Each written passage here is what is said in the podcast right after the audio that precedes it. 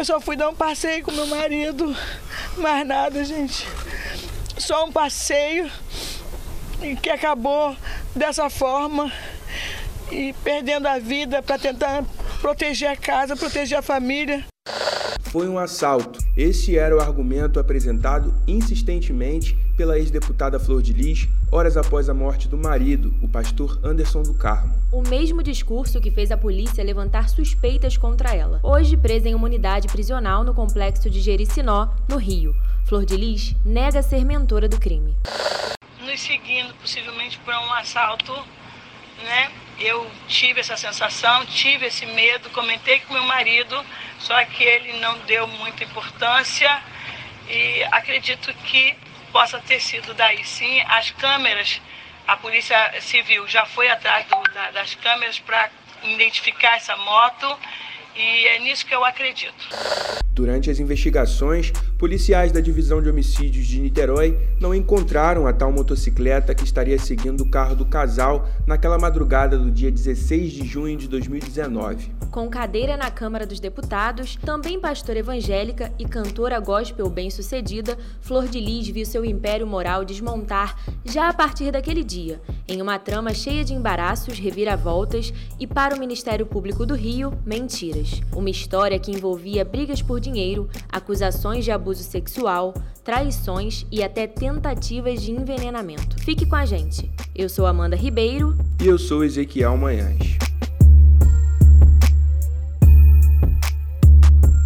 O Plantão em Foco foi o primeiro veículo de comunicação a noticiar a morte repentina do pastor Anderson do Carmo. No início ainda era tudo muito confuso. Na manhã daquele domingo, quando ainda integrava a equipe de reportagem, a Eduarda Rilebrante falou com a própria Flor de Lis e por telefone confirmou a morte do marido na garagem de casa em Niterói. O crime ocorrido por volta das três e meia da madrugada ganhou por muito tempo as principais manchetes de jornais de todo o país. A família morava num condomínio que tem uma via sem saída no Badu, região de Pendotiba, em Niterói. A jornalista Eduarda topou o nosso convite para participar do plantão da tarde. Ela contou como foi noticiar este momento.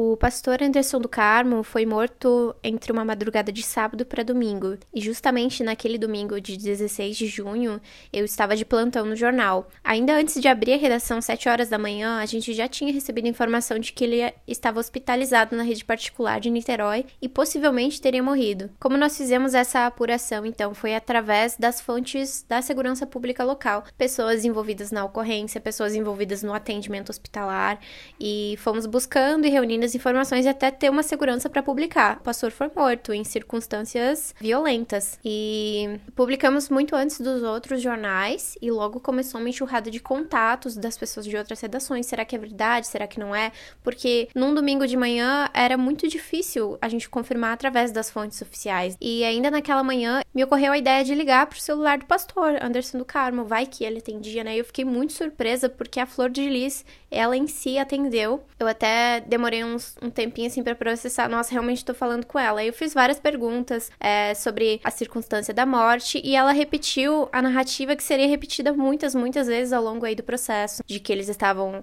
é, retornando de uma lanchonete, algo assim, e ela percebeu que estava sendo perseguida, e depois dessa perseguição ele foi atingido em casa no momento que ela não estava na garagem, e ela também lamentou a morte dele. Eu separei aqui o trecho ela falou assim: Infelizmente, nossa família foi vítima da violência que tomou nosso estado. Naquele primeiro momento, a Flor de Lis apareceu como vítima do crime. É, não havia qualquer suspeição sobre ela, né? Isso mudou rapidamente a partir da cobertura da imprensa carioca, que é, revirou a vida dela de cima a baixo. Tanto que hoje a gente conhece muito mais sobre a vida íntima da Flor de Lis do que sobre a, a atuação dela enquanto parlamentar, sendo que foi uma das deputadas federais mais votadas do Rio de Janeiro.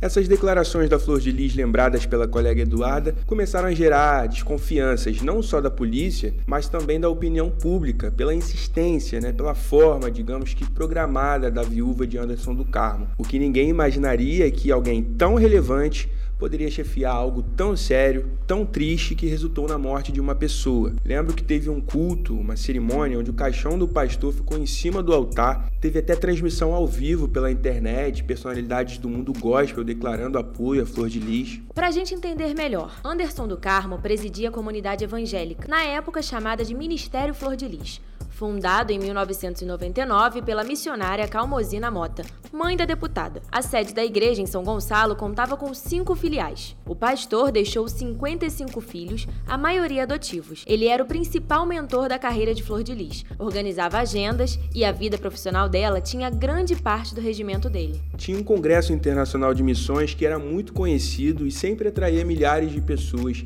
ele sempre muito bem articulado conseguia trazer os maiores nomes do mundo gospel para a igreja. Ele sempre fazia parte de tudo comigo. Nós éramos muito mais que marido e mulher, nós éramos parceiros em tudo. E eu jamais faria tal coisa.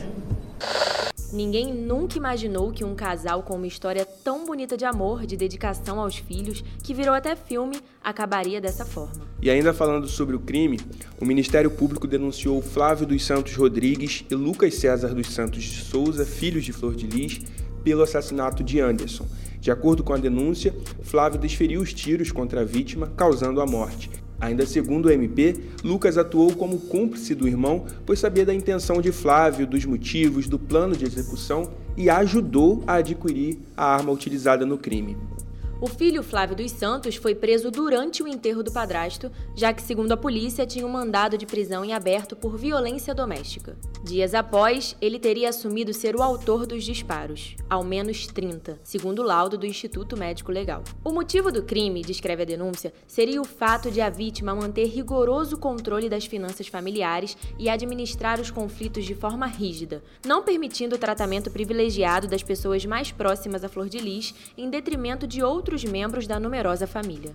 As ações dos demais denunciados são descritas em diferentes etapas, como no planejamento, incentivo e convencimento para a execução do crime, assim como em tentativas de homicídio anteriores ao fato consumado pela tentativa de envenenamento da vítima ao menos seis vezes, sem sucesso, segundo apontaram as investigações. Não olhem para minha família num todo como uma, uma organização criminosa, porque é isso que estão fazendo olhando para os meus filhos, como para minha família, como uma organização criminosa. A minha família, no inteiro, não pode pagar pelos erros que alguns cometeram. Mães e pais que estão me ouvindo agora, pensem bem nisso. Filhos que cometem erros, os pais não podem ser responsabilizados. Os outros componentes da família não podem ser responsabilizados. E é isso que estão fazendo com toda a minha família. Estão nos tratando como uma organização criminosa. E isso nós não somos. Ao todo, sete filhos e uma neta do casal, três biológicos, três afetivos e um adotivo, estão presos pelo crime. Também são réus um ex-policial ligado à família e sua esposa. Todos irão à júri popular. Beneficiada pela imunidade parlamentar, Flor de Lis foi presa somente no dia 13 de agosto deste ano, logo após ter o mandato cassado por quebra de decoro. Eu vou reafirmar aqui: eu não cometi nenhum decoro parlamentar. Eu acreditei sim que a justiça seria feita aqui nesta casa. Vai ser. Porque o que existe contra mim é muita covardia. Mentiras, falácias.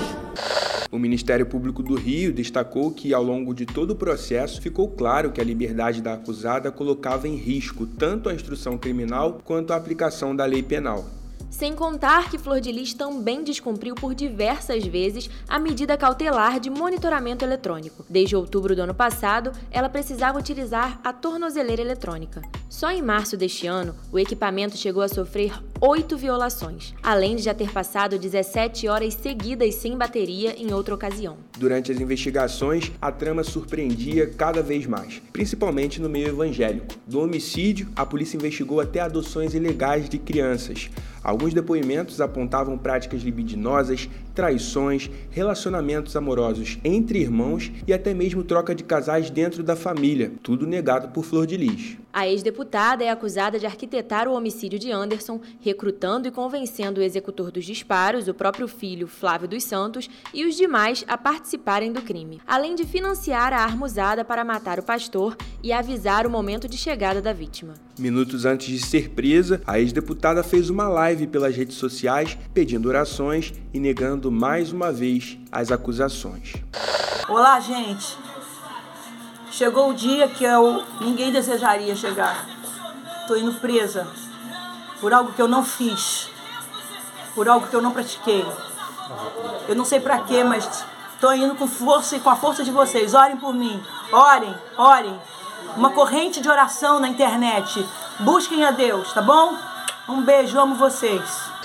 Ezequiel, Vou te confessar que essa história rendeu. Acompanhar o caso foi difícil. Todo dia surgia uma nova declaração ou descoberta surpreendente. É igual aquele meme. Eu esperava o pior, mas isso é pior do que eu esperava. Pois é, Amanda. Eu fico me perguntando, né, se já já não iremos assistir o caso nas telas de cinema, como foi o caso do crime da Elise Matsunaga e da Suzane von Richthofen, que já tem suas próprias produções. Enquanto isso, Flor de Lis segue presa aguardando o julgamento. O Plantão da Tarde fica por aqui. Esse programa contou com a produção de Amanda Ribeiro e Ezequiel Manhãs. Sonoplastia, Vitor Soares. Edição, Ramon Ribeiro. Você acessa o nosso podcast pela plataforma Spotify, pelo nosso canal do YouTube www.youtube.com.br Plantão em Foco e também pelo Apple Podcasts.